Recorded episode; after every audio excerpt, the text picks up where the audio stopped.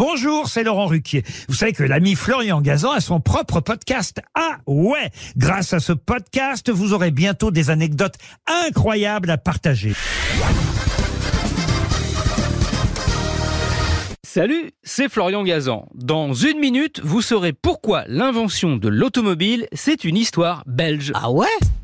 Ouais, une histoire qui remonte au XVIIe siècle. Ferdinand Verbiest, un jésuite belge, décide d'aller répandre la foi chrétienne à travers le monde.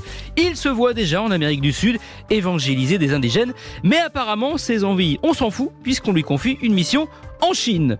Féru de mathématiques et d'astronomie, il arrive donc en 1658 à Pékin. Là, on lui confie des travaux qui déclenchent des jalousies chez les scientifiques chinois. Ils l'accusent d'imposture et le font arrêter pour conspiration contre la Chine, calcul astronomique erroné et propagation de superstitions.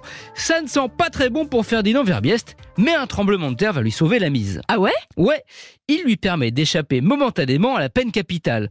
Convié à la cour par le jeune empereur Kangxi, qui a eu vent de ce scientifique belge sulfureux, il lance un défi aux scientifiques qui l'ont fait emprisonner. Une série de calculs pour comparer les mérites de l'astronomie européenne et celle chinoise il l'emporte haut la main et devient le protégé de l'empereur. Mieux, il devient son ami. Pour distraire le jeune monarque, il se met à étudier la vapeur. En 1679, il lui crée un jouet, un véhicule de 65 cm de long, surmonté d'une petite bouilloire dont la vapeur dirigée vers une roue à aube fait tourner les roues et permet au chariot d'avancer tout seul pendant une heure. Sans le savoir, Ferdinand Verbiest vient d'inventer la toute première automobile. Ah ouais? Ouais, lui, il restera toute sa vie en Chine, mais le jouet, lui, est ramené en Europe par un missionnaire. Il sera pompé par le français Joseph Cugnot pour créer, en 1763, un chariot à vapeur, à taille humaine cette fois, considéré comme la première voiture de l'histoire.